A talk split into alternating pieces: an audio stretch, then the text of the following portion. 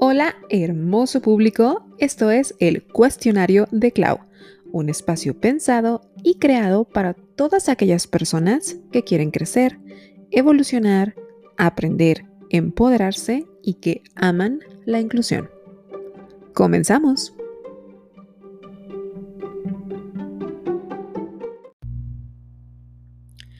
Hola, hola, ¿qué tal? Bienvenidos al episodio número 3 de El Cuestionario de Clau. En esta ocasión, como lo dice el título, yo, la sordera y la LSM, pues hoy les voy a contar esa historia, la historia de cómo es que yo me topo con la sordera em, y bueno, eh, como lo mencioné en el episodio 0, en la presentación de este proyecto y cuando hablé un poco de mí. Eh, les menciono que mi hijo Dante es sordo. Y es así como la, sordera, la comunidad sorda, toda la cultura sorda, la identidad sorda, eh, llega a mi vida exactamente cuando llega mi hijo Dante. Pues bien, les voy a contar. Em, Dante nació sordo y él es eh, uno de esos muy raros casos de, niños que nacen sordos. Eh, la mayoría de, los, eh, de las personas sordas, y esto ya lo hablaré yo en otro episodio, con más detalle y con muchísimo gusto, la mayoría de las personas sordas no nacen sordas. Pero Dante le tocó esta, esta suerte. Obviamente nosotros no sabíamos, mi entonces esposo y yo eh, estábamos esperando a Dante y cuando nace, no nos dicen en ese momento que es sordo. Eh, nace Dante, eh, todo estaba muy bien, él, estaba muy sano y mm, le, nos dijeron que teníamos que hacerle el tamiz auditivo.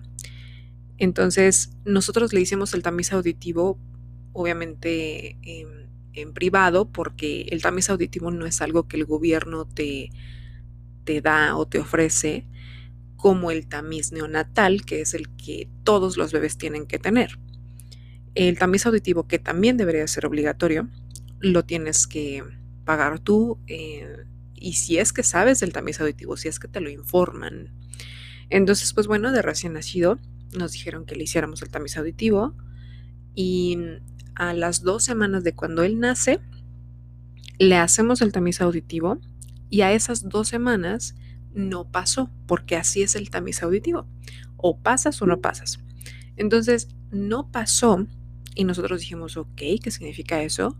La persona que se lo estaba haciendo dijo, no, no, no te preocupes, lo que pasa es que sabes que nació de 38 semanas, entonces a lo mejor no se le eh, desarrolló sus, em, eh, todos sus órganos en el oído. Y digo, para todos los que saben, 38 semanas es un periodo de gestación aceptable. Eh, prematuro es de 37 semanas hacia abajo, entonces nació de 38 semanas. Súper bien. Muy buen peso, muy buenas medidas, todo. Entonces dijimos, ok, pues vamos a esperar, ¿no? Y esta persona nos dice, sí, vamos a esperar unos otros dos meses para que pues probablemente le demos más oportunidad a su cuerpo de que se desarrolle la parte del oído. Nosotros, ok. Entonces nosotros regresamos a casa, seguimos disfrutando de nuestro bebé.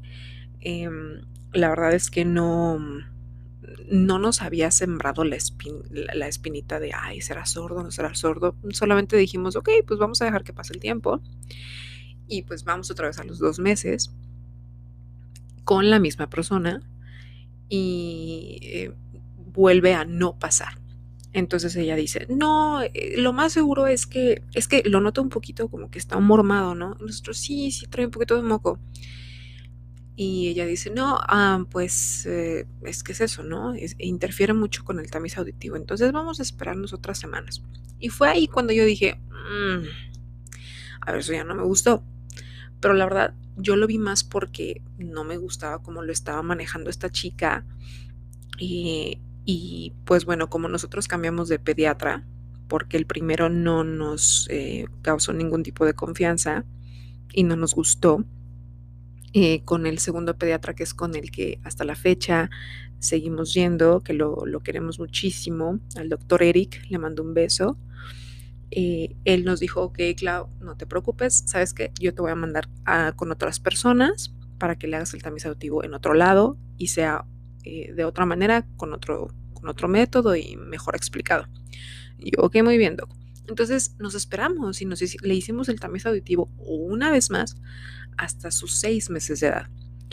Para esto, desde esos dos meses de edad hasta sus seis meses, ahí sí ya estábamos con que escuchará, no escuchará, pero escuchábamos, ah, bueno, veíamos que sí escuchaba porque eh, ciertos sonidos, si se caía la tapa de una olla o hasta el celular, ciertos sonidos que yo hacía, eh, Dante los escuchaba. Entonces dijimos, sordo no es, pero por supuesto que no. Entonces em, le hacemos el tamiz auditivo una vez más. Obviamente muy diferente, eh, lo hicimos con una audioprotesista tal cual, eh, eh, audioprotesista Tere Arce, que también le mando un abrazo enorme. Y recuerdo que hasta vino a nuestra casa, le hizo el tamiz auditivo aquí en casa y nos explicó muy bien. Una vez más no pasó y dice, ok, Clau, no sabes que esta es la tercera vez que no pasa, pero pues ahora sí te voy a explicar por qué. Y me empezó a explicar, no, no, es que mira, es que la cóclea no funciona, porque tal y por cual. Entonces yo, sentía que me estaba hablando en alemán. Obviamente yo no sabía de lo que me estaba hablando. Yo lo único que, traducía en mi cabeza es, tu hijo no escucha. Yo, ok. Y me acuerdo muy bien que ese día estaba aquí em, mi entonces esposo, mi papá, mi mamá. Y pues bueno, nos quedamos así de, en shock, ¿no? Dijimos, ok, ¿qué sigue? Entonces Tere nos dijo, vamos a, mandarle a hacer unos potenciales auditivos para ver eh, de qué niveles eh, estamos hablando de su sordera. Y lo único que nosotros podíamos escuchar en nuestras cabezas una y otra vez era eso, la sordera. Entonces eh, ella se va y yo, la verdad es que, o sea, todos estábamos en shock, pero yo lo único que pensé fue, no importa, no pasa nada. O sea, es que si es sordo, pues no pasa con un aparato auditivo y se acabó. Eh, digo, sí. Yo, yo fui una niña que desde el cuarto año, me parece, yo tuve lentes, eh, yo tuve problemas con, con, visión. Dije, bueno, pues si hay problemas con visión, le pones lentes a los niños. Si hay problemas con audición, pues les pones aparatos auditivos y ya, ¿no? Punto, no hay problema nótese mi, mi, falta de información y mi ignorancia completa, ¿no? Que obviamente eso es lo que mucha gente sabe y esto es lo que mucha gente seguramente que me están escuchando, pues también dirían, pues sí, ¿no? Obvio. Entonces, vamos con el audiólogo. el, el, potencial auditivo es un estudio que solamente pueden hacer audiólogos foniatras, que en su momento había muy pocos en calientes muy, muy pocos. Les hablo de menos de cinco. Entonces, pues vamos con este audiólogo que era con el que casi todo el mundo iba. Le hacen los potenciales auditivos a Dante y sale que su sordera es del 95%, que Dante solo escucha el 5%. Entonces, les platico rápidamente cómo fue esa escena. Yo llego con mi hijo eh, en brazos al doctor, solo entre yo. Mi papá se quedó afuera del consultorio, eh, también mi entonces esposo, papá de mi hijo, también se quedó fuera del consultorio esperándonos. Eh, los potenciales auditivos pues sí se tardan porque el niño tiene que estar dormido. Entonces, Dante es un niño súper activo y siempre ha sido activo desde bebé. Entonces, eh, yo le batallaba muchísimo para que Dante se pudiera dormir a cualquier hora del día y si se dormía duraba como 15 minutos y se acabó. Entonces, em, pues logro que se duerma, le hacen los potenciales auditivos em, y pues el doctor eh, me, da la noticia como si fuera un cáncer, ¿eh? o sea, e, ese fue uno de los graves errores. Me dice el doctor, es que este tipo de noticias no, no me gusta darlas, pero pues lo siento mucho, su, su, hijo es sordo, es sordo profundo, tiene hipoacusia profunda, bilateral, neuro, no sé qué, me, pues, me dio todo el, el, diagnóstico clínico con apellidos y todo, yo dije, ¿qué? O sea, yo lo único que escuchaba en mi cabeza es, mi niño es sordo, ok. Y en el momento en que me dice eso, yo dije, ok, no hay problema. Pues donde se pueden conseguir los aparatos y tal, ¿no? Y me soltó la segunda bomba cuando me dice, eh, lo siento, pero es que el tipo de sordera que él tiene no, no califica para un, para un aparato auditivo. Y yo, perdón, no, no, no, no. Existe algo que se llama implante coclear, pero desgraciadamente cuesta, es una operación bastante eh, costosa, cuesta alrededor de 600 mil pesos. Y yo, ¿qué?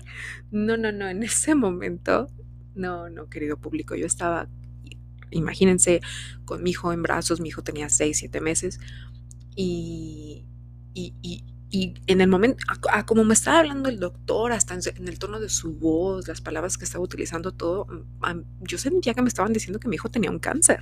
O sea, fue terrible. Entonces yo salí con mi hijo en brazos este, vi a mi papá, vi a mi entonces esposo y dije, wow, ¿qué hago? ¿Cómo les digo?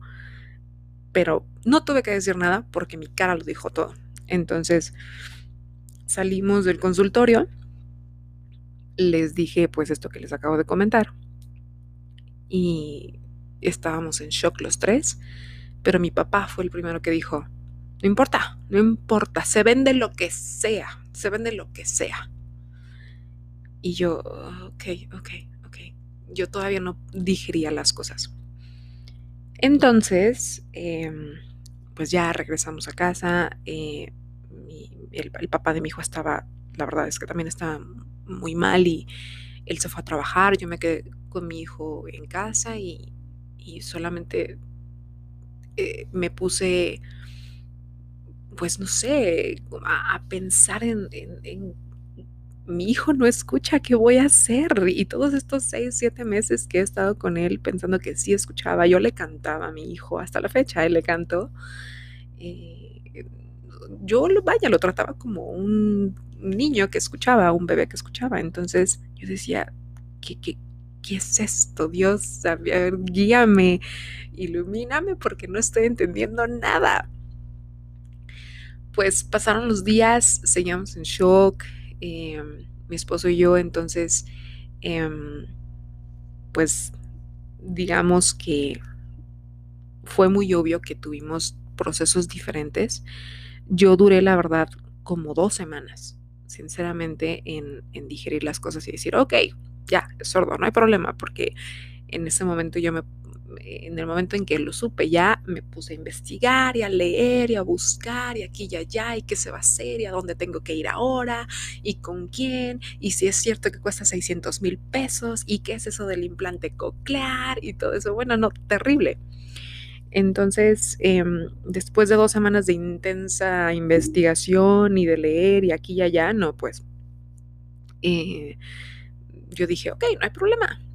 Venga, entonces eh, investigué cuáles eran las terapias que necesitaba y qué era, eh, a dónde lo podía llevar y con quién. Obviamente mi pediatra también, eh, bueno, el pediatra de mi hijo, el doctor Eric también nos guió, nos dijo que tranquila, no, pasa nada, vamos a ver qué, qué, hacemos, a dónde los voy a mandar. y de ahí, desde esos seis, siete meses de vida de Dante, desde, básicamente desde que nos dijeron que era sordo, fueron cuatro meses los que le siguen de estudios aquí y allá y en, hospitales con audiólogos, eh, eh, visitar el LIF, visitar, a ver, a ver eh, qué instancias de gobierno nos podían ayudar a ver con qué, qué personas nos podían ayudar a ver con qué. y una de las cosas que yo busqué em, intensamente fue grupo de apoyo dije, tiene que haber un grupo de apoyo, tiene que haber un grupo de padres que estén pasando por eso, que hayan pasado por eso, por Dios, ¿no?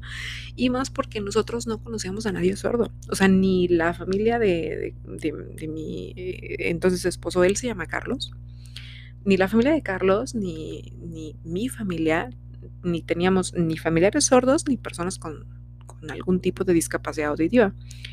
Entonces yo decía, tiene que haber, tiene que haber, por el amor de Dios, tiene que haber personas. Entonces buscaba, buscaba la comunidad sorda de Aguascalientes y, estaba, y fue muy, muy difícil encontrar. De hecho, no los encontré en su momento.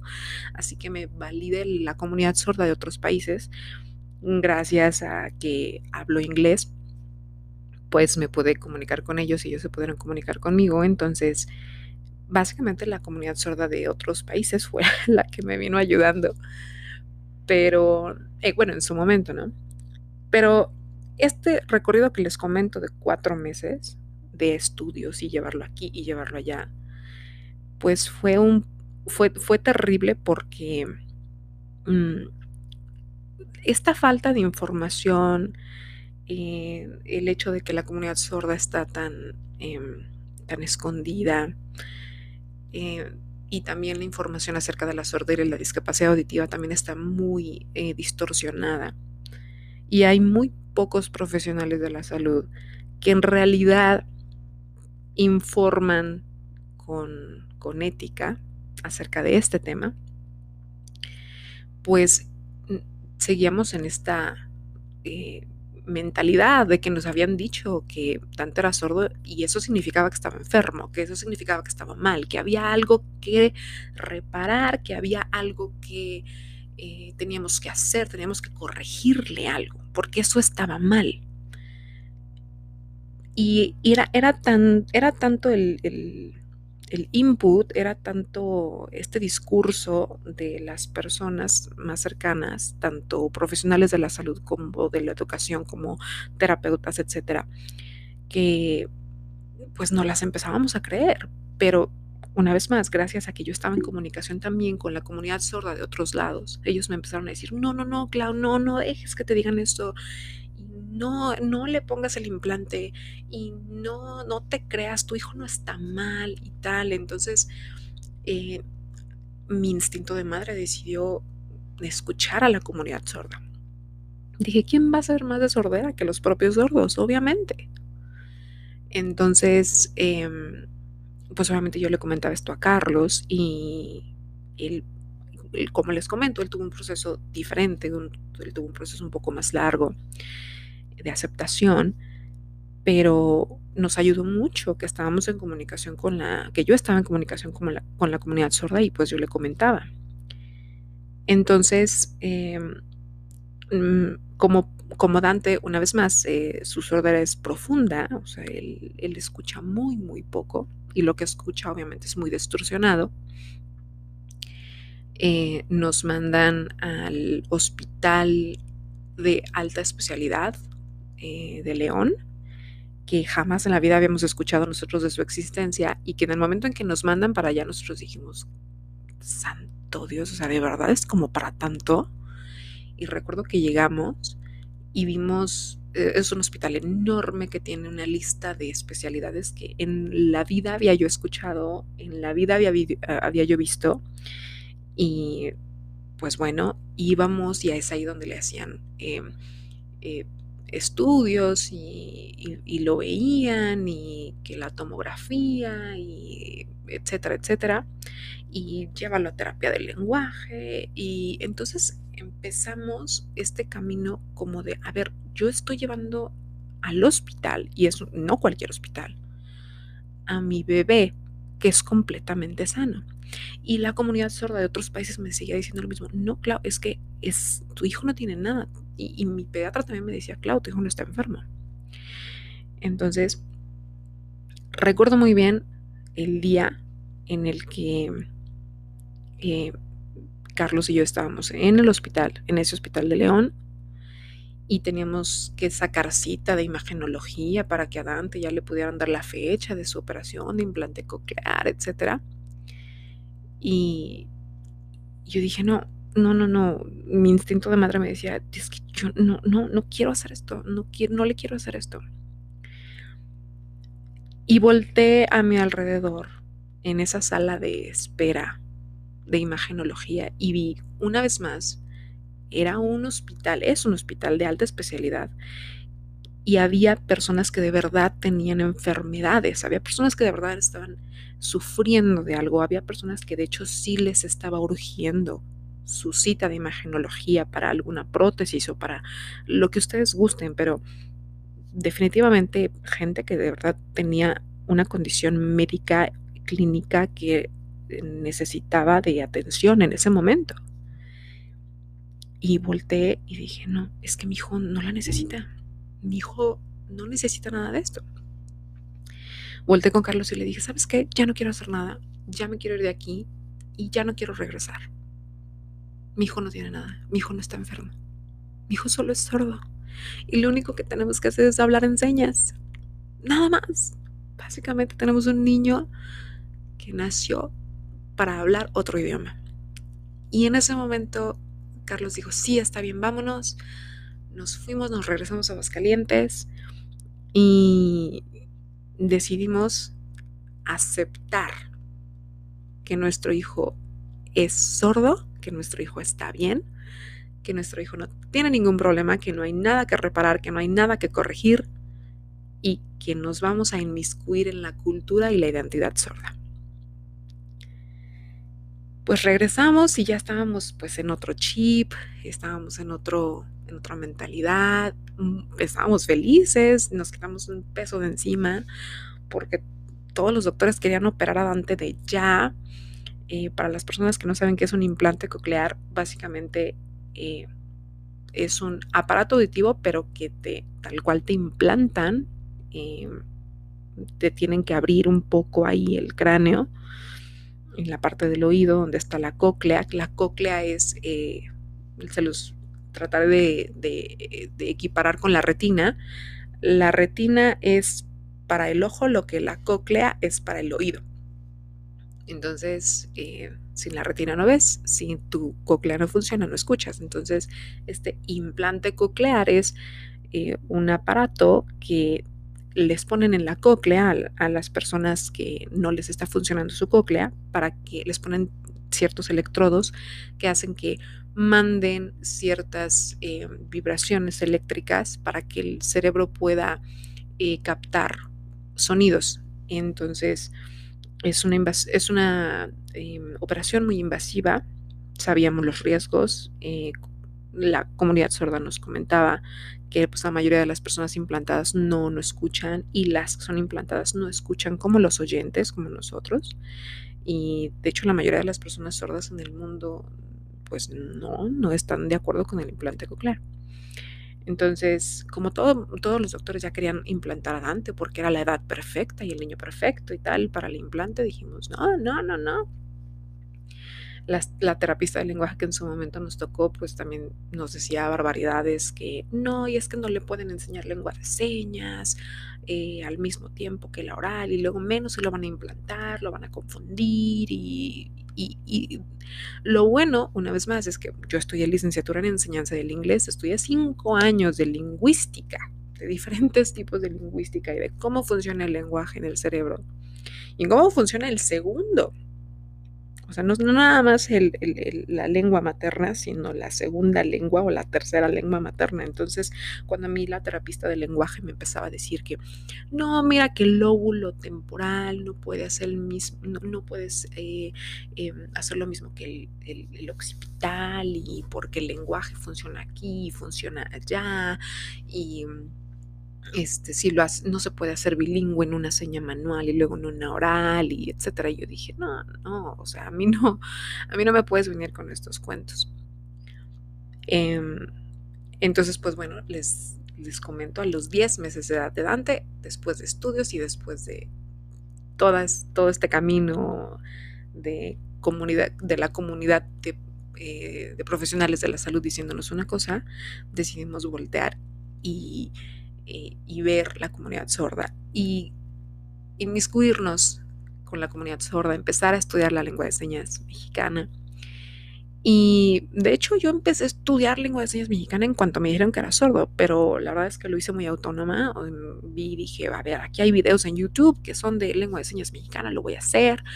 Y pues eh, ahí empecé a estudiar un poco y obviamente empecé a enseñar a Dante. Dante Su primera seña fue agua y la hizo a los nueve meses. Entonces Dante eh, dijo agua, frijol, comer. Ahí tengo videos de él de meses que dice que quiere comer frijolitos. Un niño de 10, un bebé, perdón, un bebé de 10 meses ya diciendo que quería comer frijolitos. ¿Saben? Entonces es una maravilla la lengua de señas. Bueno, pues entonces em, dejamos de lado la comunidad médica y empezamos nuestro camino con la, con la comunidad sorda.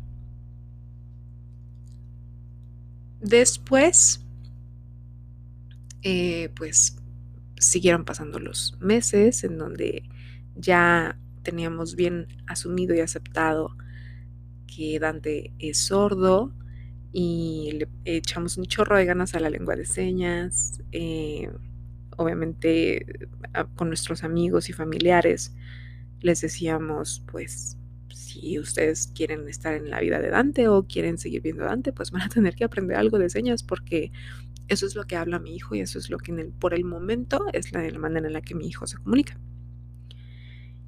Y desde ahí eh, empezó también mi, pasión por el tema. Eh, me seguí comunicando con la comunidad sorda de, de otros países, pero por fin encontré la comunidad sorda de Aguascalientes y nos acercamos a ellos. Eh, y bueno, básicamente desde ese momento em, ellos nos han apoyado, nos han ayudado. Em, eh, a mí en lo especial, yo, yo que amo eh, los lenguajes y amo aprender idiomas, a mí me dijeron, ah, tienes que aprender otro idioma. Ok, no hay ningún problema. Yo aprendí inglés, ok. en su momento estudié francés, en su momento estudié italiano por falta de práctica no me acuerdo de nada de esos dos, pero dije, no, o sea, aprender lengua de señas va a ser fenomenal.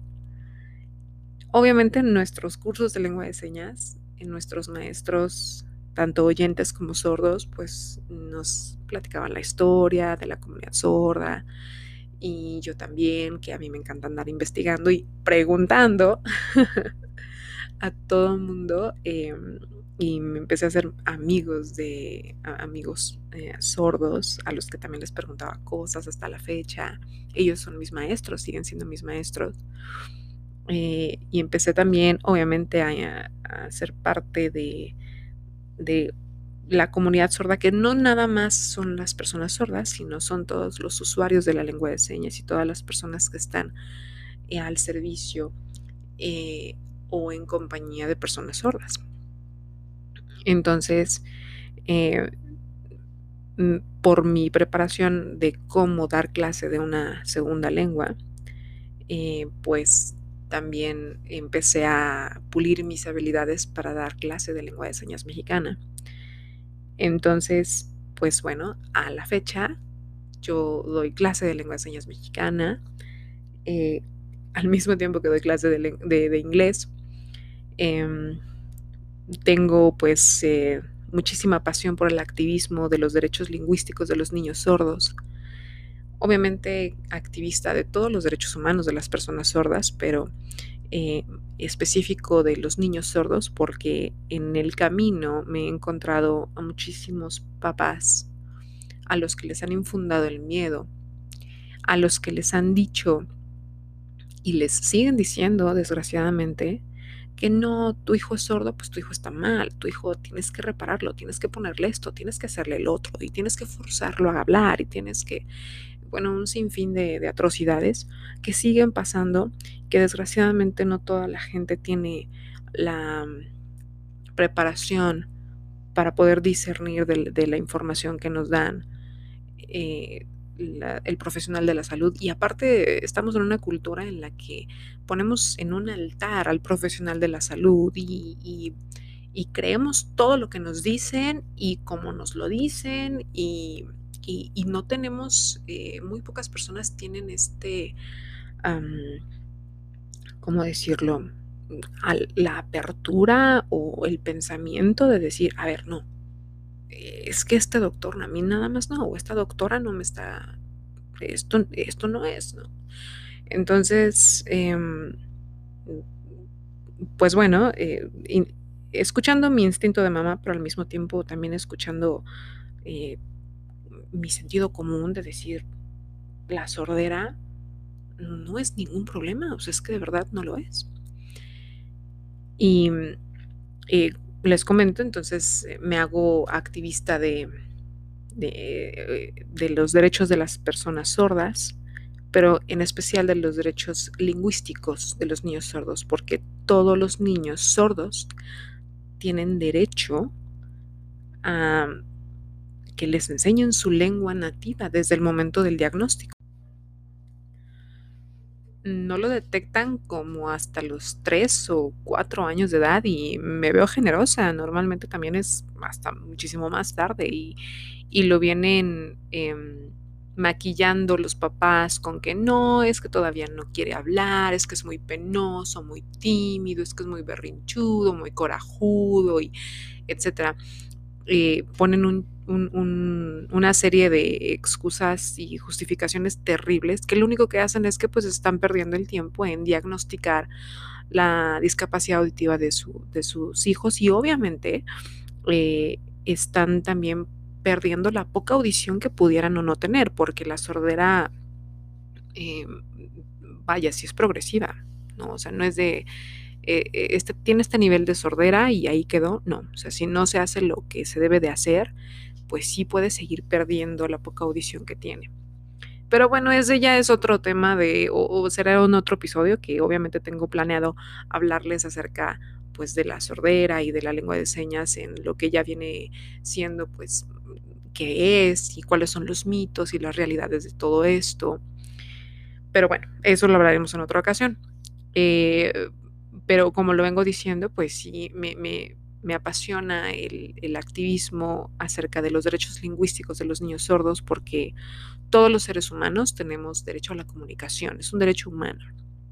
Y los niños sordos, como muchos otros niños que tienen otro tipo de discapacidades, eh, se les priva de este derecho.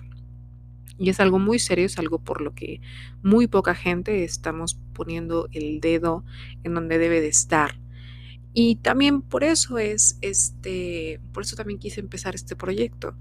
Eh, ustedes, todos los que me están escuchando, eh, ustedes oyentes, nosotros oyentes, damos por sentado tantas cosas por el lenguaje y el uso del lenguaje que tenemos. Si tú necesitas ir a, algún, hacer algún trámite, vas y lo haces.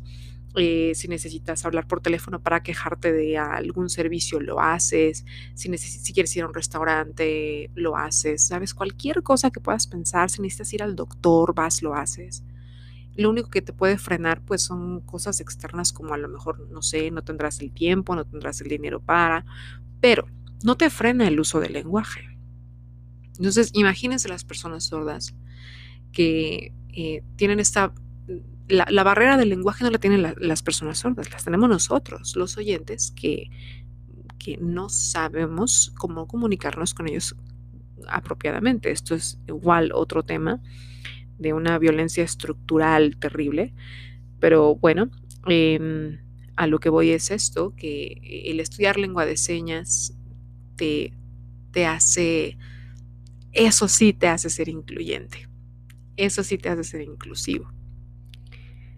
Y mm, eh, el, una vez más, el, el, activismo que, que, yo hago eh, es algo que me apasiona y que este proyecto está hecho para eso, para toda esta industria de los podcasts, de los videos, del, de todo el contenido en redes sociales y contenido digital, virtual, etcétera, muy poco está em, dirigido a las personas sordas y por eso el podcast que ustedes están escuchando a través de Spotify uh, o Google Podcasts o cualquier otra plataforma, eh, el mundo de los podcasts es un mundo completamente cerrado a una persona sorda, a menos que haya la versión en video con un intérprete en lengua de señas para ellos, que ese es el punto de este podcast, que ellos también tengan el acceso a todos esos videos y a, esa, a toda esa información que todos en algún momento queremos saber, pero que sea también en lengua de señas. Y obviamente esos videos en lengua de señas no son exclusivos de ellos. También son para los oyentes, debería de ser para todos. Todos los contenidos deberían de estar en lengua de señas mexicana. Eh, pero bueno, esa es la historia de la sordera, de la lengua de señas en mi vida. Eh, si ustedes tienen alguna pregunta, si ustedes quieren que hable algo ah, de algo en específico acerca de la historia, que ahonde más, con muchísimo gusto, porque es este tipo de audios o este tipo de programas o este tipo de contenido en el que a mí me hubiera encantado escuchar en su momento, que a mí me hubiera calmado muchísimo, que a mí me hubiera dado la esperanza, la paz, la tranquilidad que yo necesitaba y, espero que cualquier mamá, papá, familiar de niño sordo, quien sea que me esté escuchando, que, que, le tienen miedo a la sordera, no le tengan miedo. No le tengan miedo, la sordera es, eh, no es, es solo una discapacidad auditiva. Nada más eso. La sordera es para mí es como si mi hijo hubiera nacido en otro país. Solo tengo que aprender otro idioma y ya. Y también después le voy a enseñar el español y a lo mejor la lengua de señas americana, no sé, lo que él quiera, ¿no? Pero la sordera no es un problema, sí es una discapacidad, pero no te frena. Eh, nosotros como papás somos los que les tenemos que dar las herramientas a nuestros hijos para que nada los frene. Nada. Y en eso entra una discapacidad. Así que, pues bueno, cualquier pregunta que tengan acerca de eso, obviamente la pueden hacer. Em, me pueden encontrar en el cuestionario de Clau en Facebook y pueden escribirme directamente al correo electrónico de el cuestionario de gmail.com si es que tienen alguna pregunta acerca de esto, si quieren que ahonde más en el asunto, como les comento, voy a hacer eh, eh, después otro episodio en el que hablaré de mitos y em, ah, realidades acerca de la LCM, de la sordera. Eh, si tienen ahí también alguna pregunta de, Clau, y es que dijiste que hablaste de los implantes y qué es eso.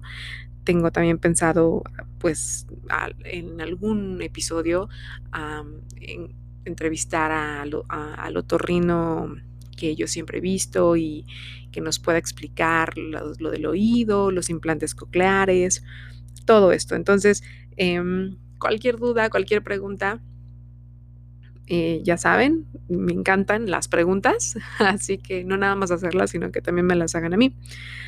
Así que, pues bueno, muchísimas gracias por llegar al final de este episodio. Eh, les agradezco mucho por su atención y eh, pues me voy, ya saben, con una, em, con una frase que siempre eh, que siempre quiero cerrar los episodios con una frase. Y esta es una de las que más me fascina y dice así. La discapacidad no te define, te define cómo haces frente a los desafíos que la discapacidad te presenta. Jim Abbott. Y otra que me encanta es esta. Yo no puedo oír, pero tú sí.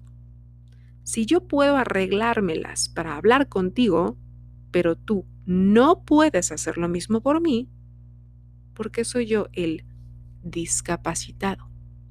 Entre comillas, discapacitado porque no es la palabra correcta. Pero eso es lo que diría una persona con discapacidad auditiva.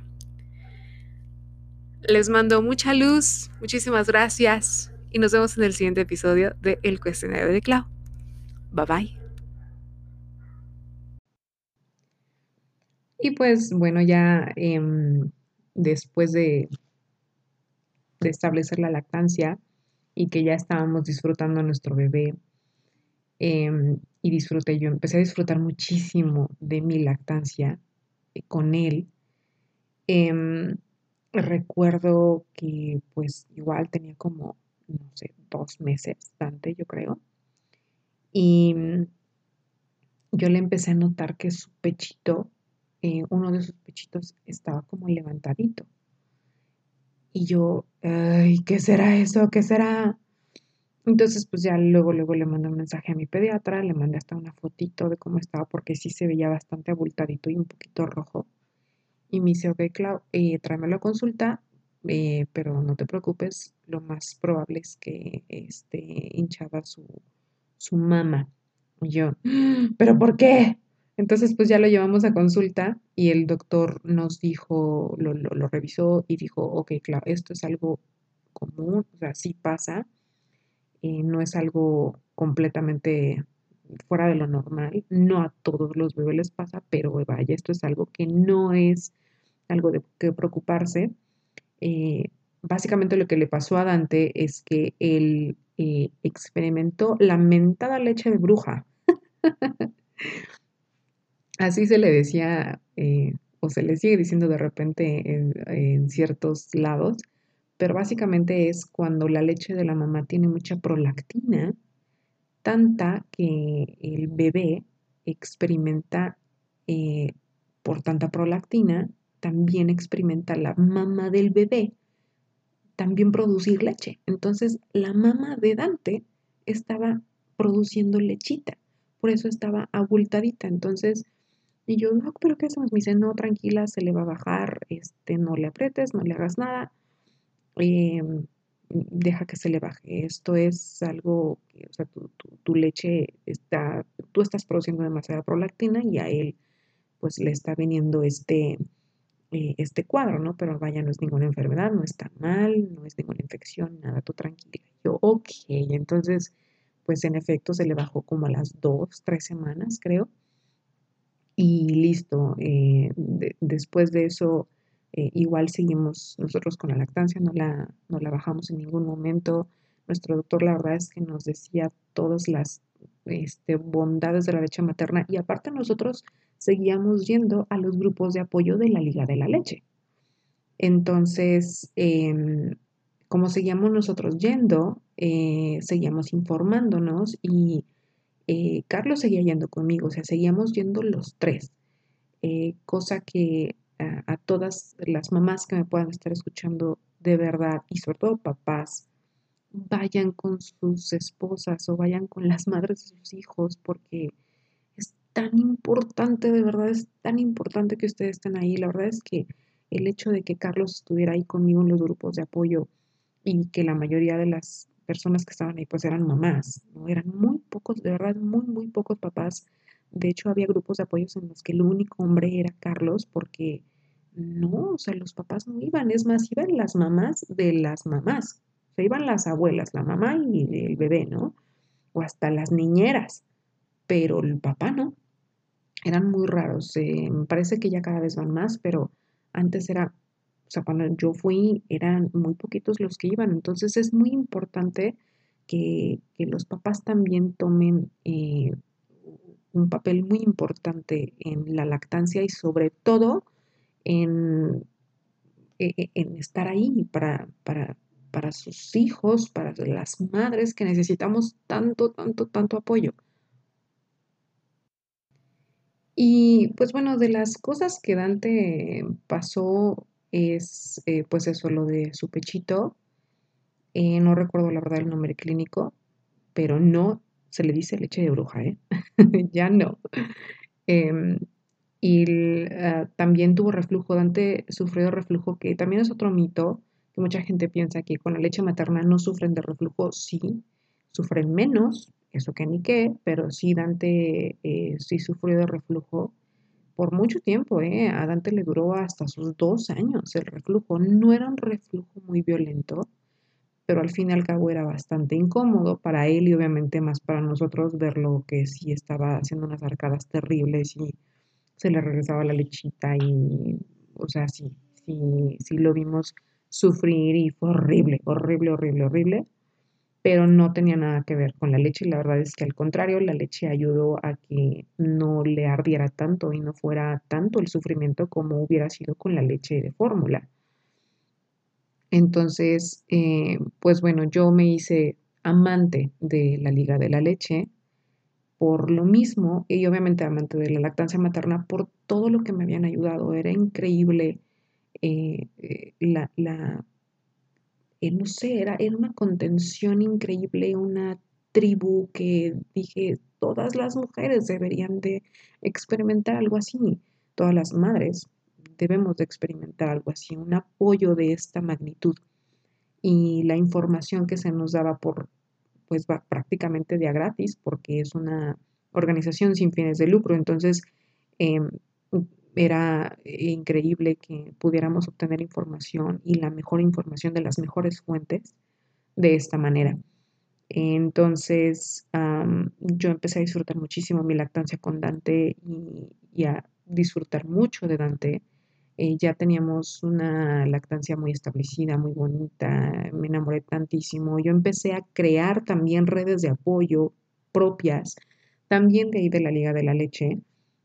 Yo a los cinco meses de, vida de Dante, que básicamente también cinco meses siendo mamá lactante, yo les dije a las, a las de la Liga de la Leche, yo quisiera ser una consultora de lactancia, yo quiero ayudar a las mujeres exactamente así como ustedes me ayudaron a mí y como he visto que ayudaron a otras personas. Entonces me dijeron, claro que sí, por supuesto. Eh, entonces me metí al entrenamiento para consultora de lactancia por parte de la Liga de la Leche. Eh, fue precioso, eh, la verdad es que aprendí todavía muchísimo más, es más, todavía tengo mis manuales. Desgraciadamente no pude completar el entrenamiento porque fue cuando empezamos con todo este camino de la sordera de Dante, entonces obviamente me enfoqué en la sordera, la lengua de señas y todo lo demás, entonces les dije que tuve que tenía que dejar el entrenamiento para poder concentrarme en, la, en esta otra etapa de Dante. Y yo sigo hasta la fecha eh, con eh, en, comunicación con las de la Liga de la Leche, eh, en donde pues tengo, em, bueno, he hecho unas amistades hermosas. De ahí de la Liga de la Leche eh, formé mi tribu con mis amigas, mamás, que hasta la fecha nos seguimos dando contención y apoyo. nos queremos muchísimo, nuestros hijos son de la misma edad, básicamente. Entonces, es algo hermoso, es algo que recomiendo muchísimo, la Liga de la Leche, o si no es la Liga, hay muchas otras eh, organizaciones o grupos, eh, institutos que apoyan la lactancia materna. Hay muchas otras consultoras de lactancia que obviamente son, vaya, de otro tipo de certificación, pero de igual manera muy importantes y que ayudan muchísimo. Y es muy, muy importante que como mamás, sobre todo las mamás primerizas, eh, que tenemos toda la voluntad de amamantar, nos acerquemos muchísimo antes eh, que nazcan nuestros hijos eh, a estos, estas organizaciones, estos institutos, estas personas que están para ayudarnos, que pues son mamás también y que tienen toda la información, toda la buena voluntad de hacerlo. Yo obviamente recomiendo la Liga de la Leche, pero aquí en Aguascalientes hay muchas otras y alrededor de México y alrededor del mundo hay muchísimas, pero la Liga de la Leche es una que está, es, internacional, o sea, hay una Liga de la Leche en cada país eh, del mundo y en cada estado de ese país, ¿no? Entonces, la Liga de la Leche la van a encontrar en cualquier lado y acérquense por favor a ellas ayúdenlas, de qué manera las pueden ayudar, donaciones, porque son sin fines de lucro y están haciendo un trabajo impresionante, increíble. En, el siguiente episodio, pues eh, tenemos, vamos a, voy a tener aquí a, Elisa, precisamente eh, una de las líderes de la Liga de la Leche de aquí de Aguascalientes. Ella fue, pues, como lo escucharon en la historia, ella fue la primera líder que yo conocí, el primer grupo al que yo asistí. Eh, yo hice una conexión tremendísima con ella, la quiero muchísimo, se ha convertido en una amiga enorme eh, y muy, muy especial, muy sabia, es una de las personas más sabias que yo he conocido en mi vida. Entonces, eh, me va a ser el gran honor de estar conmigo en el siguiente episodio. Para que no se lo pierdan, el siguiente episodio va a ser con una líder de la Liga de la Leche. Em, y le voy a hacer todas las preguntas, porque ya saben, ¿no? El cuestionario y la preguntona. y le voy a hacer todas esas preguntas eh, acerca de la Liga de la Leche y de la lactancia materna que seguramente muchas mamás quieren y deberían de escuchar. Entonces, eh, pues bueno, eh, esa, esa fue la historia o mi historia de la lactancia materna que, yo tuve y obviamente este, también una historia ahí con Dante. Em, la verdad es que, híjole, o sea, e, e, es, hermoso, es hermoso, no les puedo decir más, es algo súper, que es muy difícil de explicar. Em, y pues bueno, em, también, ah, se me olvidó decirles que como, como parte de, esta pasión por, por eh, la leche materna, em, empecé a donar leche materna yo. Eh, tenía Dante un año y medio, y les digo, yo estaba todavía en muy buena comunicación con... Em, no, no es cierto, tenía seis meses. Mentira, mentira. tenía seis meses Dante, las, de, las chicas de la liga me dijeron, Clau, em, eh, no sé si nos puedas ayudar estoy donando leche para un, bebé que está ahorita en un... Eh, está, está incubado, es prematuro, está en tal hospital y los papás están súper desesperados. Les dijimos que vamos, íbamos a ver cómo les podíamos ayudar. Una vez más, ahí se ve la, gran calidad de seres humanos que, que, que son ellas, las de, la, las de la Liga de la Leche. Entonces, eh, obviamente buscaron a mamás lactantes, me, hablaron a mí y me dijeron, claro, ¿le puedes donar leche materna? Y yo, claro, nada más díganme cómo, yo no sabía ni qué era eso, ni que existía tal cosa, yo no sabía que existía, la donación de leche materna. Entonces, em, les ah, eh, me, comentaron, ok, claro, tienes que ir a tal lugar, al único banco de leche humana que hay aquí en el estado, solamente hay uno.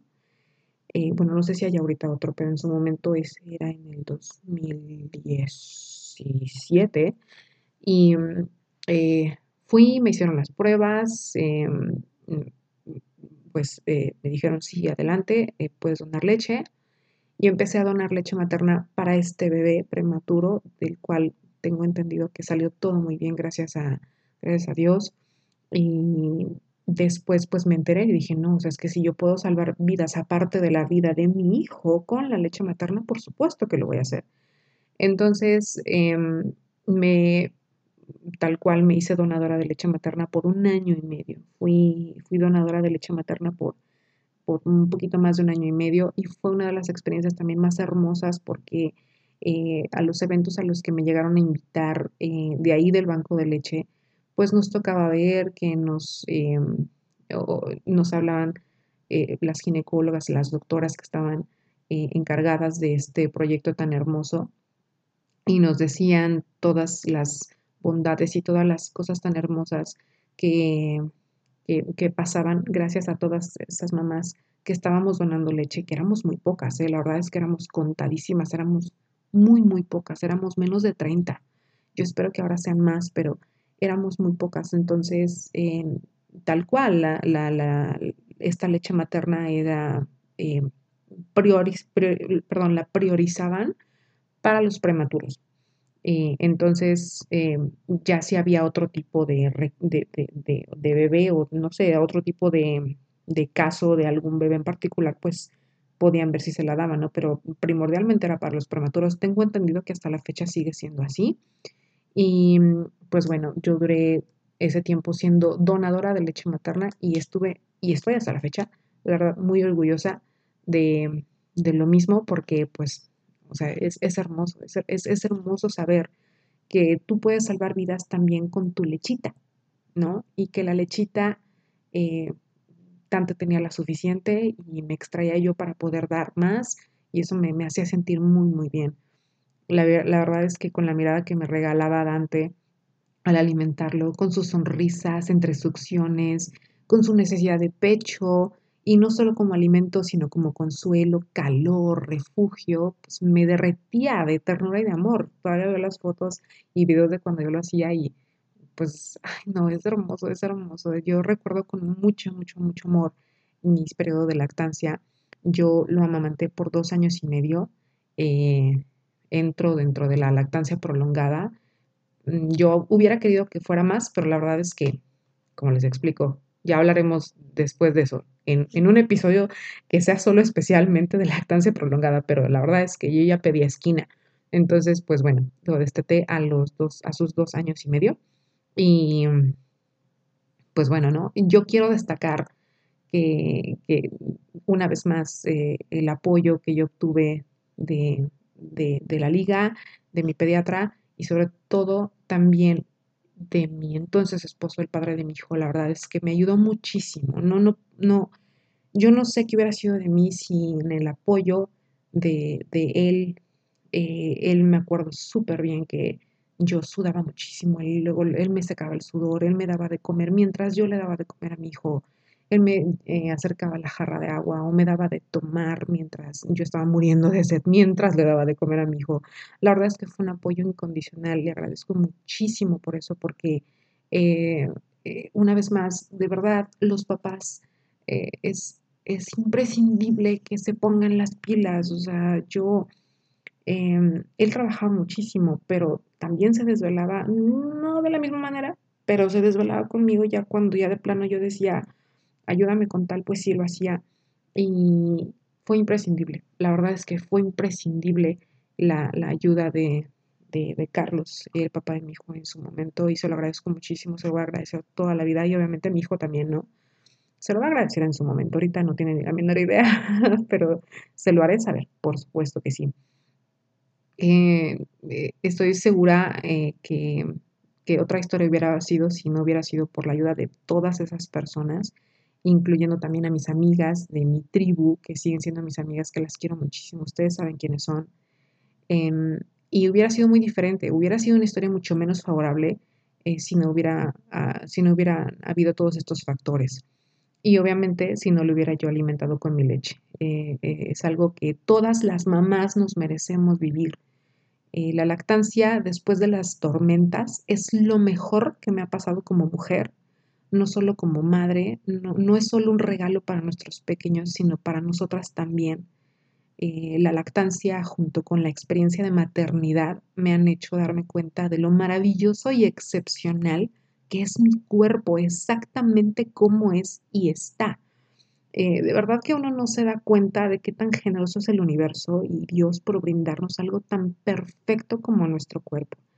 Y, y, yo también experimenté amor propio de una manera increíble al momento de, dar leche. O sea, de verdad era de wow. O sea, después de toda la, disculpen la palabra, pero después de toda la chinga que le he puesto a mi cuerpo durante muchos años, antes de ser mamá, eh, y que mi cuerpo me regalara la oportunidad y que le regalara el alimento a mi hijo, el alimento perfecto, el alimento exactamente como lo necesitaba mi hijo, era algo asombroso, la verdad. Eh, y una vez más, recuerden que yo no quería tener hijos, yo no quería ser mamá. Y ahora a mí la lactancia me cambió toda la perspectiva, me cambió toda la perspectiva de crianza. Em, eh, nuestro pediatra nos recomendó comprar los libros de Carlos González, que obviamente yo también los recomiendo muchísimo. Por favor, mamás, papás, lean estos libros. Eh, son híjole, son la base, la base, la base de una buena lactancia y de una buena crianza. Em, Carlos González es un pediatra español muy reconocido y su, uno de los libros que es más famosos que él tiene se llama Bésame mucho, fue el primero que nosotros leímos. Este, también eh, otro que tiene se llama Entre tu pediatra y tú.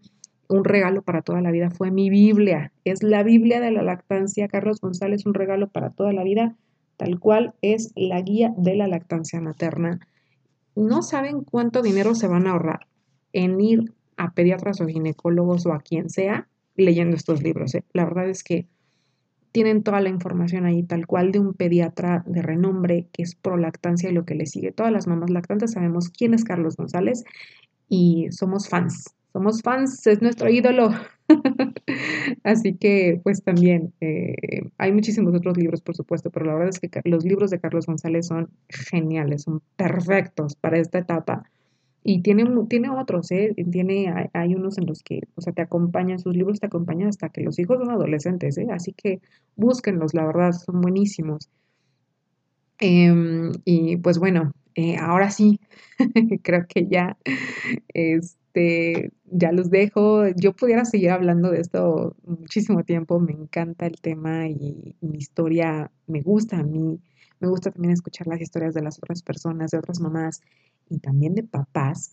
Eh, yo por eso seguí, yo seguí yendo a los grupos de la Liga de la Leche por mucho tiempo después, por lo mismo, porque yo decía, ok, ahora yo quiero ser ese apoyo para las otras mujeres. Eh, por eso también me entrené como consultora de lactancia, pero ya después cuando yo dejé mi entrenamiento a medias y que eh, pues ya yo seguía yendo pues tal cual, seguía yendo yo de, como participante, como una mamá más, pues sí me eh, era, era muy gratificante conocí a gente súper linda en los grupos y eran experiencias hermosas, de verdad. Son los grupos de apoyo de lactancia o de algún tipo de cosa que tenga que ver con la maternidad, de crianza, lo que ustedes quieran, son cosas hermosísimas. Son muy gratificantes, llenan mucho de energía, de luz, de buena vibra, de empatía. Te enseñas a ser muy empática, te enseñas a ayudar y a aceptar ayuda porque estás en, una etapa muy vulnerable como ser humano, eh, como, mujer, y, lo que te mereces es eso, te mereces empatía, te mereces un abrazo grupal, tal cual. Entonces, em, pues bueno, vayan, mamás que me estén escuchando, vayan, por favor, vayan, vayan. Y, y, beneficiense de, estas eh, hermosas pláticas y de estas cosas tan bonitas, de verdad. Eh, y, una vez más, aplauso a mi pediatra porque lo quiero mucho hasta la fecha. Seguimos eh, yendo con él y pues bueno, no, no lo cambio por nada. Em, si la gente, todos en general, supiéramos todos los beneficios emocionales y físicos que tiene la lactancia materna en todos, todos, la defenderíamos a morir, así como defenderíamos a nuestros hijos. Muchísimas gracias por llegar al final de este episodio. Yo sé que fue un poco largo, pero muchísimas gracias por escuchar. Compartan esta historia, probablemente le pueda ayudar a otra persona. Y no se pierdan el siguiente episodio con Elisa Gutiérrez, la líder de la Liga de la Leche Aguascalientes, una de las, de las líderes que la quiero muchísimo y que nos va a estar Em, contestando todas esas preguntas acerca de la liga y de la lactancia materna. Eh, pues bueno, nos vemos, muchísimas gracias. Eh, les mando bendiciones, mucha luz, mucha buena vibra y un abrazo enorme. Nos vemos. Bye. Hola, hola, ¿qué tal? Bienvenidos una vez más al cuestionario de Cloud, al episodio número 4. Y en esta ocasión, como bien lo publiqué en mi página de Facebook, en donde los invito por favor a visitar y que le den un me gusta y que lo sigan, eh, hablaré de mi historia con la lactancia materna. Bien, pues la lactancia materna para mí es un tema divino, me encanta, es uno, es uno también de tantos que me apasiona.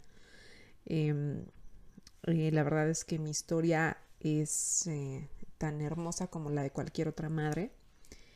Em, y estoy dispuesta a compartírselos y obviamente si ustedes tienen alguna pregunta que hacerme, lo pueden hacer ahí en la página de Facebook o en el eh, correo electrónico de el cuestionario de cloud gmail.com. Pues bien, ¿qué les puedo decir? Em, yo pertenezco a esa generación de hijas en la que a nuestras madres les mintieron acerca de su regalo más sagrado, su leche materna. A mi mamá le dijeron que no tenía leche, que ella no podía amamantar, que no le bajaba, entre comillas, y que me tenía que dar fórmula. Así que sus dos hijos, o sea, yo y mi hermano, eh, no nos amamantaron y fuimos niños de fórmula.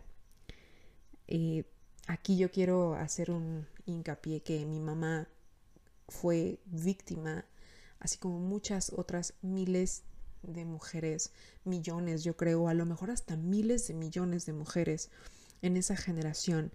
Eh, les estoy hablando de que mi madre cuando nos tuvo a mí y a mi hermano estaba más o menos en sus treintas. Eh, y estamos hablando de 1980 eh, que pues no sé de las personas que me estén escuchando ahora si, sus madres fueron víctimas de esto, víctimas de que fue el boom de las farmacéuticas lanzando las eh, eh, leches de fórmula, las madres salían, creo que hasta la fecha todavía, espero que no, espero que me esté equivocando, pero eh, las mamás salían del hospital con latas de fórmula, tal cual, así ya de, ya básicamente ya les decían que no le iban a bajar la leche y que tenían ellas que comprar fórmula, pero se las daban, o sea, antes salían del hospital con latas de fórmula, entonces em, era terrible porque pues la industria farmacéutica y bueno, no sé qué otras industrias estuvieron metidas, eh, fueron básicamente las, las culpables de malinformar primero a los, al personal de salud, a todos los profesionales de salud, que obviamente son los que tienen el contacto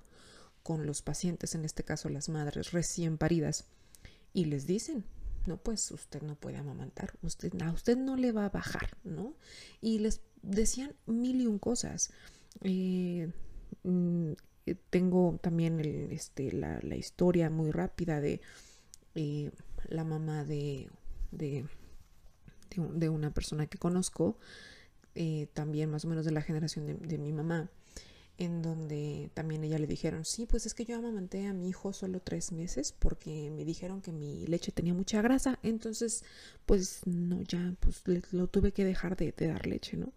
Y yo, Santo Cristo Rey, ¿cómo es posible que pues que, pase eso, ¿no? O que haya pasado eso, pero como esas hay muchísimas otras historias en las que nuestras madres, las generaciones probablemente, no sé si empezó, empezó que, será 1970 o antes, no sé, em, pues esto, el boom de, de, eh, la leche, de la leche de fórmula. Entonces, pues obviamente la mayoría de los que fuimos alimentados con fórmula, eh, pues somos o fuimos niños muy enfermizos. Eh, yo fui una niña muy enfermiza eh, y tanto que se tuvieron que cambiar de ciudad mis papás solamente por mí, ya que yo no podía vivir en una ciudad tan contaminada como la Ciudad de México. Em, yo soy de la Ciudad de México, toda mi familia es de la Ciudad de México, nosotros vivimos ahora acá en Aguascalientes, pero tal cual, nosotros eh, nos vinimos a vivir acá, mis papás se vinieron a vivir acá porque yo era muy enfermiza, yo no podía estar allá. Em, al paso de los años y con mi mamá contándome por todas las peripecias que pasaron por mis incontables visitas al hospital, crecí con la idea de no querer tener hijos para no pasar por tal sufrimiento. Y también creciendo con la idea de que yo no podría amamantar porque mi madre tampoco pudo, ¿no? Entre comillas. Entonces, yo sí crecí con la idea de, pues, mi mamá no pudo. Es más, como mi mamá, creo que sí, en algún momento sí me lo llegó a comentar mi mamá, es que si yo no pude, tú tampoco vas a poder, hija. Una vez más, mi mamá fue víctima de esta mala información y, y obviamente mi mamá tuvo muchas, eh, como muchas otras madres, sentimientos de culpa terribles porque yo sé que ella sí quería amamantar, pero le infundaron tanto la idea que obviamente pues, pues no lo hizo, ¿no? Y e imagínense qué tanta fue eh, la idea que pues no, o sea, ella a mí me dijo, hija, lo más seguro es que tú, no, vas, tú no vayas a poder tampoco. Eh, ya sabes, ¿no? Esta cosa de genética. Y yo, chin, entonces yo la verdad crecí con, esa idea, yo, yo crecí, las personas que me conocen muy bien y de muchos años, ellos sabían que yo no quería tener hijos, precisamente porque dije, no, yo no quiero pasar por, por todo eso que pasaron mis papás, que me enfermaba muchísimo, o sea, eran, eran, era muy fuerte, la verdad. Yo, yo me enfermaba muchísimo de mi sistema respiratorio eh, y les daban, les llegaron a dar eh, diagnósticos pues muy drásticos y terribles a mis papás, pero pues bueno, ¿no? Básicamente pues yo era una niña con muchísimas alergias, muchísimas. Eh, y al llegar aquí a Aguascalientes, pues se me bajó un chorro todo. O sea, básicamente es que yo era muy, muy alérgica a muchas cosas de allá de la Ciudad de México no lo, no quiero decir que, ah, es que fue porque no me amamantaron. No, o sea, quién sabe, ¿no? Obviamente no se puede saber, pero obviamente no ayudó que yo no fui amamantada. Y solo quiero decir que aquí, mamá, mamá, si me estás escuchando, tú no tienes la culpa. Eh, y a todas las mamás a las que les han dicho eso, no tienen la culpa ustedes, ¿ok? Pero bueno, este, entonces, pues, eh, eh, al, embarazarme, empiezo a programarme mentalmente a que sí podría amamantar y empecé a informarme, ¿no? Obviamente esto eh, fue en el momento de mi segundo embarazo. En mi primer embarazo la verdad es que ni siquiera pensaba en eso y como fue muy rápido porque, porque perdimos muy rápido a fe, eh, pues ni pensaba yo en eso. Fue en el segundo embarazo en el que dije, ok, porque también fue un embarazo que vivimos con mucho estrés, por lo mismo que ya habíamos perdido al primero. Entonces, eh, al ver que pues ya íbamos, no sé, en el quinto, sexto eh, mes, pues yo dije, ok, pues todo va bien, ¿no? todo parece que va bien. Y ya fue cuando dije, yo, yo me empecé a, a programar mentalmente diciendo, ok, yo, quiero amamantar, yo estoy segura que voy a poder, solo necesito saber cómo. Entonces me acuerdo que le pregunté a mi, a mi cuñada, eh, Adriana, Adi, te mando un beso, y porque ella amamantó a sus dos hijas, entonces em, yo le dije, Adi, em, yo quiero amamantar, pero pues es que, ¿cómo? ¿Dónde? ¿Cómo? Y me acuerdo súper bien que me dijo, Clau, este, yo te recomiendo que eh, busques a la Liga de la Leche. Y yo, ¿a la Liga de la qué? la verdad es que es un nombre súper gracioso, porque lo primero que me imaginé fue así como muchas mamás con una capa, sí, ¿no? Acá defendiendo no sé, la leche materna o algo así. Fue súper gracioso. Y la verdad es que es un nombre que causa mucha gracia hasta la fecha. Tengo amigos que se botan de la risa, literal, eh, porque el nombre está súper vaciado, ¿no? Como dirían las mamás y las tías. Pero pues bueno, entonces busqué a la mentada Liga de la Leche, la busqué en, en Facebook y les mandé un mensajito. Y les dije, oigan, tengo tantas semanas de embarazo. Y yo me acuerdo que estaba pues eh, les digo, estaba yo como en mi quinto mes, estaba yo como, no sé, a mis 20 semanas de embarazo. Les dije, tengo 20 semanas de embarazo, pero este, es que yo, quiero amamantar y yo quiero y estoy segura que sí. Pues, y ellas me dijeron, claro que sí, vente a los grupos de apoyo y tal por cual. Pero en mi cabeza yo dije, no, pues, o sea, estoy en el quinto mes, ¿a qué voy? No, no, no, yo voy ya después. Entonces, la verdad es que hice mucha desidia. Em, y por una vez más, la falta de información no fui eh, cuando debí de haber ido eh, a la Liga de la Leche o a cualquier grupo de apoyo o a cualquier tipo de, ayuda de lactancia. La verdad es que siempre se debe ir en el embarazo. Pero eso, eso bueno, lo, vamos a hablar después. Eh, el caso es que mm, Dante iba muy bien, todo el embarazo iba creciendo súper bien. y él estaba programado para nacer un 31 de diciembre entonces ya para los 20 de diciembre ya estábamos teniendo pues las citas con el ginecólogo, las que pues ahora sí que las que son casi casi que de a diario, ¿no? Eh, para pues para ver ya lo último, cómo va. Entonces, em, todos esos meses, o sea, desde el quinto hasta el último mes, yo me la pasé leyendo de todo menos de lactancia me la pasé leyendo pues de partos naturalizados y no, partos humanizados, perdón, eh, y dulas y todo esto y, y, cosas de todo menos de lactancia, ¿no? Porque en mi cabeza yo decía, pues si la voy a ocupar hasta que nazca el niño, pues como que ahorita para qué. Entonces, pues bueno, ¿no? La, empecé yo a, leer de, de todo menos de eso. Y para el, los veintitantos, para el 22 de diciembre, sí, para el 22 de diciembre, eh, que era una de las, de las citas importantes, em, recuerdo súper bien que el doctor con el que íbamos pues, sí era prolactancia eh, y, él decía estas, pero claro que vas a amamantar, ¿verdad? Y yo sí, claro, por supuesto. Y ya te informaste y yo, este, no, porque me dicen, me dicen, no, necesito que te informes ya. Entonces, em, e, ese 22, em, Dante eh, ya no se movía tanto. ya no se movía tanto. Yo asumí porque dije, no sé, el pobre ya no tiene espacio, ¿no?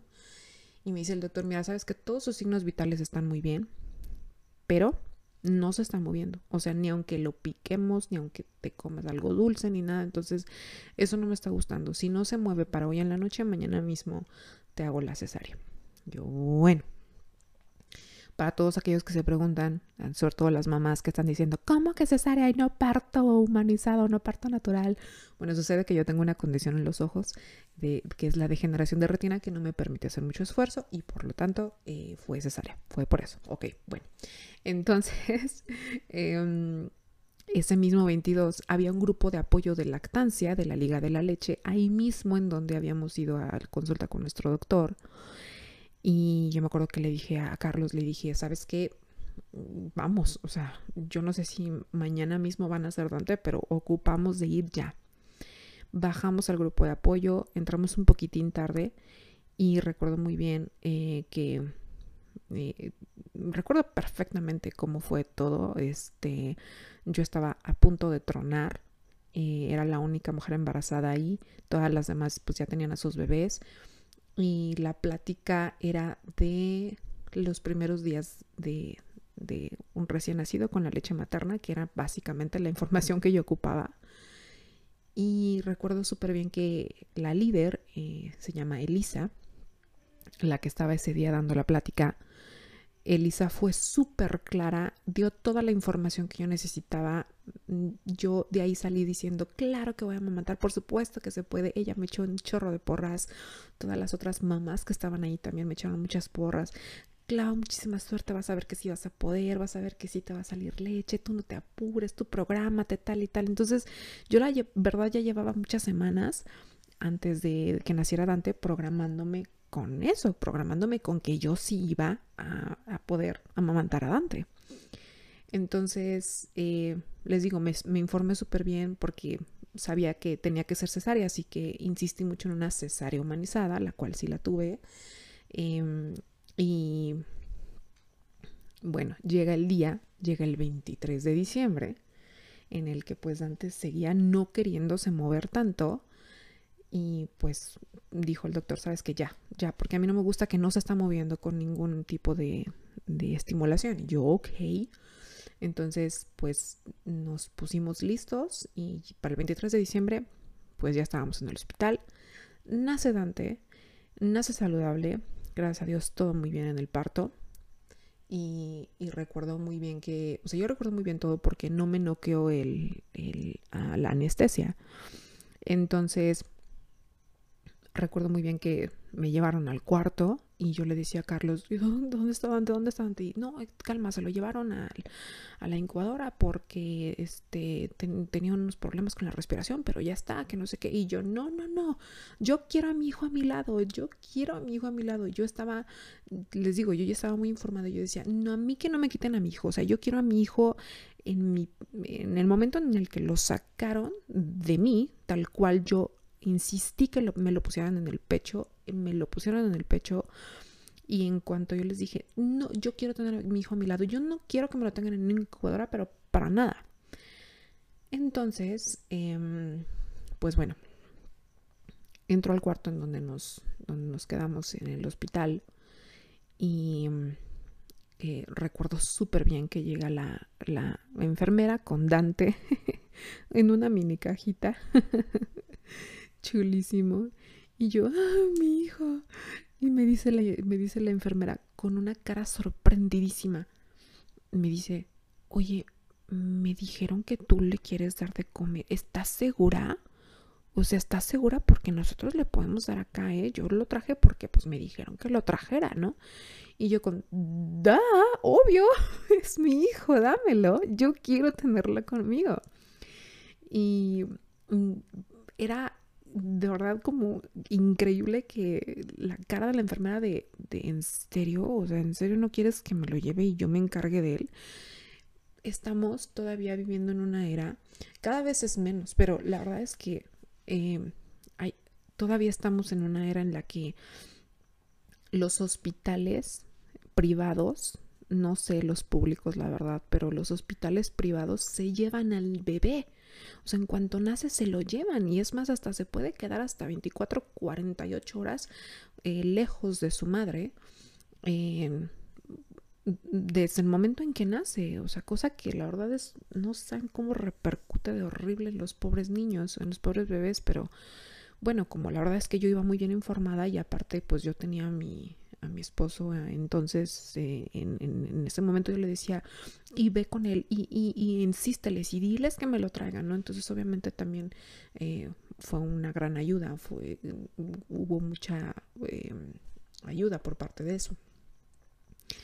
Entonces, eh, le digo a la, enfermera, sí, por favor, dámelo. Y en ese momento me lo pego y en ese momento Dante empieza a succionar y empiezan a salir. Veo, veo, yo que empieza a salir tal cual el calostro de mi pecho. Yo estaba, bueno, y no saben, fue una de las cosas más hermosas que he vivido en mi vida. Yo así de, ah, estoy sacando leche y mi hijo la está succionando y mi hijo la está sacando y mi hijo se está alimentando.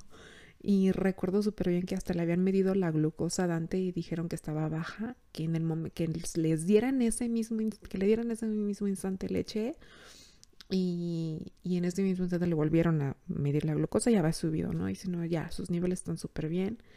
Entonces yo experimenté una cosa hermosísima, esta sensación, la verdad es que es inexplicable la sensación de la primera vez que tu hijo succiona lechita de tu pecho es increíble, es increíble, es, una cosa hermosísima. Bueno, total. Que eh, pues bueno, yo estaba feliz de la vida, este, mi entonces esposo y yo, este Carlos y yo estábamos, estábamos súper, súper emocionados, ay, perdón, todavía me emociono mucho. estábamos muy emocionados, muy felices por, por la llegada de Dante, por verlo ahí, por tenerlo con nosotros. Entonces, pues bueno, todo bien, salimos del hospital, eh, regresamos a casa y ahí cuando empezó el... No, no, no, bueno, o sea, fue un terror. No sé si es la historia de muchas mamás, ¿eh? ¿eh? y de hecho es algo muy normal que, pues sí, este, al al primer día, en el primer momento, los bebés sí se agarran súper bien, pero ya después de 24 o 48 horas ya no se agarran bien, ya no tienen un buen agarre. Entonces, yo sufrí muchísimo, como no tienen idea, porque Dante ya no se quería pegar, de haberse pegado súper bien, ya no se quería pegar y, y mm, eh, agarrarse bien del pecho. Entonces, eh, yo sufría mucho porque lloraba y lloraba y lloraba y una vez más fue por falta de información, ¿no? Yo decía, no, es que él tiene hambre, pobrecito, y esto y lo otro. Y todas estas cosas que te haces en la cabeza, ¿no? Entonces, eh, el pediatra que lo recibió al momento de nacer fue un pediatra que nosotros no conocíamos, tampoco teníamos ninguna referencia, la única referencia pues era que trabajaba con el ginecólogo con el que nosotros habíamos ido para checar nuestro embarazo. Entonces, pues obviamente confiamos en él, ¿no? Resulta ser que pues era un pediatra que se decía que era por lactancia, pero no, yo recuerdo súper bien que, como les digo, Dante nació un 23 de diciembre, entonces para el 24 el doctor ya se había ido de vacaciones. Entonces dijo, no se preocupen, yo me voy de vacaciones, pero les doy un manual. Y, literal, sí nos dijo así, ¿eh? Les doy un manual, así, manual. Y nos dio tal cual un manual escrito de qué hacer y cómo hacer y que si las cosas se complicaban de una manera, cómo arreglarlas. Y en una de las tantas decía eso, ¿no? Si no este, le sale leche, compre fórmula. Y yo, eh, había algo en mí que me decía, no, mm, mm, mm, no, pero bueno, en la desesperación ya con tu hijo, las mamás me podrán entender perfectamente, de tu hijo recién nacido, tú ahí con tu, con tu bebé en brazos eh, en, en, la madrugada y dices, ¿qué hacemos? Y pues en ese momento Carlos se fue a comprar una lata de fórmula. Le digo, es que no se quiere agarrar, no me quiere tomar. O sea, no, no, no, fue horrible. Entonces, en la desesperación fue Carlos y compró una lata de fórmula y le dimos un biberón con leche de fórmula que fueron pues no sé como unas dos onzas o menos porque pues era recién nacido, era súper poquito, pero pues o sea, le calmó el llanto, pero mm, pues no, o sea, seguíamos en descontento, ¿no? Básicamente Dante y yo. Entonces, yo no sabía que podía hablarle a la Liga de la Leche, yo no sabía que podía hablarle a una consultora de lactancia, nada. Entonces, eh, mi, mi, cuñada una vez más me dijo, no, claro, mira, trata de hacerlo así, trata de hacerlo así. Eh, veía videos en YouTube en ese momento de cómo, porque mi hijo no quiere y había videos en YouTube de cómo tener un buen agarre y tal. Entonces yo le insistí mucho antes, fue la, la única eh, toma de fórmula que él tomó fue esa. Porque después estuve, insiste, insiste con el pecho. Y, y pues obviamente como lo estábamos haciendo mal porque él tenía un mal agarre, pues estábamos de súper malas y a mí se me empezaron a, agrietar los, eh, los pezones y para las que son mamás lactantes, bueno, sabemos perfectamente qué significa eso, ¿no? Es súper doloroso, es algo que, que obviamente pasa, nos pasa a las mamás que no estamos informadas de cómo es un buen agarre. Y mi mamá ayudándome aquí, una vez más, recuerden, mi mamá no amamantó, obviamente tampoco tenía la información y me veía a mí sufrir y veía a Dante sufrir, ¿no? Y bueno, era horrible. Entonces, eh, recuerdo que a los 20, 20 y tantos días de nacido, Dante iba a haber otra vez un grupo de, de, apoyo de la Liga de la Leche. Yo le dije, Carlos, vamos, vamos, porque ya no soporto el dolor. O sea, era un dolor tan terrible que de verdad yo, yo, yo, yo rezaba porque Dante ya no me pidiera leche, ya, imposible, pero yo decía, no, no, no, es, es que viene la toma. Y yo, no saben, me ponía de verdad en casi casi que posición fetal de no, no, no, porque me dolían muchísimo, me dolían muchísimo los pezones y decía, no, no quiero, no quiero, me va a doler. Entonces em, fuimos al grupo de la Liga de la Leche eh, con Dante de 20, 21 días, de escasos 20 días de nacido. Y yo llegué con cara este, de sufrir terriblemente. Y más porque, una vez más, en estos primeros 20 días de Dante, pues no teníamos, o sea, le hablamos, no, no podíamos ni hablarle al doctor porque estaba de vacaciones. Entonces, hasta nos dejó el número de otro pediatra al cual le hablé desesperada y me dijo, no, es que es el pecho, mire, dele 15 minutos de uno y luego 15 minutos de otro. Y luego a las 3 horas le vuelve a dar 15 minutos de uno y luego 15 minutos de otro. Y yo, eso no me está funcionando. Entonces, eh, en ese grupo, en ese primer grupo de la Liga de la Leche al que asistimos, tal cual ya con Dante, porque el primero había sido con Dante todavía en vientre, recuerdo que había muchísima más, había más mamás, y había parejas también, parejas éramos muy pocas.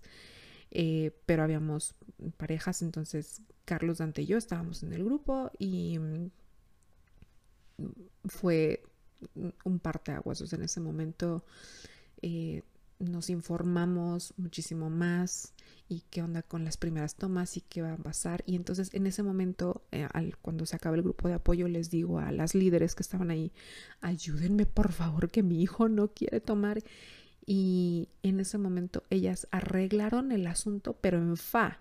O sea, fue increíble porque me acuerdo que Dante estaba dormido en ese mismo instante, que era cosa muy rara, déjenme les platico, que Dante era muy raro hasta la fecha. Dante siempre ha tenido problemas para dormir, es un niño súper activo. Entonces, eh, en ese momento estaba dormido y dice Tere, una de las líderes, dice, a ver, a ver, vamos a despertarlo. Y yo, no, no, no, no, no, no, no, no, no, porque era un dolor terrible y me dice, ¿cuál te duele más, Clau? Y yo, esta, que era la derecha o la izquierda, no sé, pero era una, ¿no? Las dos me dolían, pero me dolía más una. Y dice, pues en esa que te duele más. Y yo, no, por favor, no hagas eso.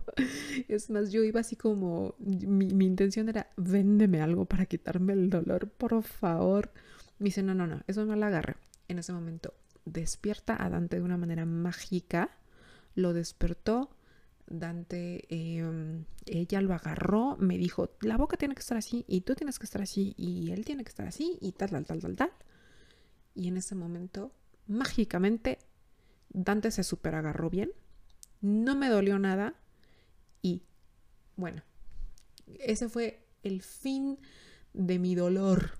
Básicamente yo duré tres semanas con dolor horrible en los pezones y en los pechos porque fueron tres semanas, las primeras tres semanas de vida de Dante, que no se agarró bien. Entonces, em, pues bueno, em, fue una cosa hermosísima porque eh, dejé de llorar, o sea, de verdad dejé de llorar, yo lloraba del dolor, entonces yo dejé de llorar porque ya no me dolía y aparte se sentía diferente, se sentía el flujo de la leche saliendo y se escuchaban los tragos de Dante, no más no poder, no, precioso, precioso. Y ya de ahí, em, yo creo que fueron como una semana, dos semanas más o menos en las que ya por fin se estableció bien la lactancia con Dante ya teníamos perfectamente bien dominado los, el agarre, las posiciones y, todo. Entonces, eh, fuimos felices. fuimos muy, muy felices porque, em, pues sí, o sea, ya eran tomas preciosas. Yo ya empecé a disfrutar muchísimo la lactancia, empecé a disfrutar muchísimo a Dante porque pues fue el primer mes, pues esto, ¿no? Todos estos tropiezos con, con, con la leche materna y que sí también agregado lo del tamiz auditivo, que es la historia que ya platiqué de la sordera. Em, aparte que, pues bueno, fui una mamá eh, que se quedó sola con su hijo. No tuve, desgraciadamente, eh, la contención y el apoyo que una mamá se merece. Y esto, una vez más, no es culpa ni de mi, ni de mi mamá, que fue la que me ayudó una semana, ni de, eh, de Carlos, el papá de mi hijo, porque pues fueron fueron y son víctimas como muchas otras personas de un sistema que no y una sociedad en la que no se le apoya a la madre, ¿no? Y que al contrario se romantiza esta idea de la madre y ella lo puede todo y es este eh, eh, son lo más fuerte que hay y tal, ¿no? Pues la verdad es que somos una sociedad en la que se espera que una madre se haga cargo de su recién nacido ser humano que no conoce eh, completamente por ella misma. Entonces eh, yo recuerdo que nace Dante y a mi esposo, a mi entonces esposo solo le dieron tres días. Entonces él estuvo con nosotros solo tres días. Y después de eso mi mamá todavía trabajaba. Entonces mi mamá eh, ella pidió sus vacaciones, su semana de vacaciones, para poder irme a ayudar. Y después de esa semana ella tuvo que regresar a trabajar. Entonces fue horrible porque pues yo tuve tal cual solamente una semana de apoyo y ya después fue arréglatelas tú solita. Entonces yo, la verdad es que yo estaba aquí sola con mi hijo porque eh, Carlos trabajaba mucho y llegaba a veces muy tarde. Entonces, em, pues no, o sea, la verdad es que sí, estaba, sí estuvo muy difícil. Eh, para mí hacerme cargo de mi hijo. Eh, sola, sí de repente iban y me, ayudaban mis papás, pero pues también, o sea, los dos trabajaban en ese entonces, entonces era, era, era muy poca la contención o tribu, de hecho era una tribu inexistente la que yo tenía. Pues bueno, em, entonces em, les digo, ya en, el momento en el que ya establezco mi lactancia, es más o menos al día 40-45 en el que Dante nació, estábamos ya felices los, los tres. Em, y nosotros cambiamos de pediatra precisamente porque vimos las muy malas eh, sugerencias que nos había dado, incluyendo eso, eh, lo de darle fórmula, porque pues si no le baja, dele fórmula. Entonces dijimos, no, definitivamente vamos a cambiarnos de pediatra. Nos cambiamos con nuestro actual pediatra, el doctor Erika, quien le mando un abrazo enorme, que es pro lactancia y lo que le sigue. O sea, la verdad es que el hombre es, eh, es muy, muy, muy pro lactancia y nos echó muchísimas porras. A mí me echó muchísimas porras em, acerca de eso. Em, la verdad es que hasta nos terapió. O sea, eh, un, enorme, un enorme abrazo al doctor porque no, si no hubiera sido por él y por la Liga de la Leche, pues esta historia hubiera sido muy diferente. Entonces, ah, pues bueno.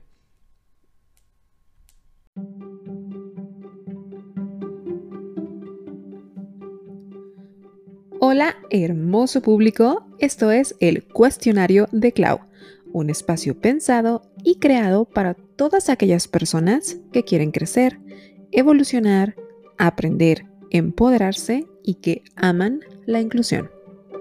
¡Comenzamos!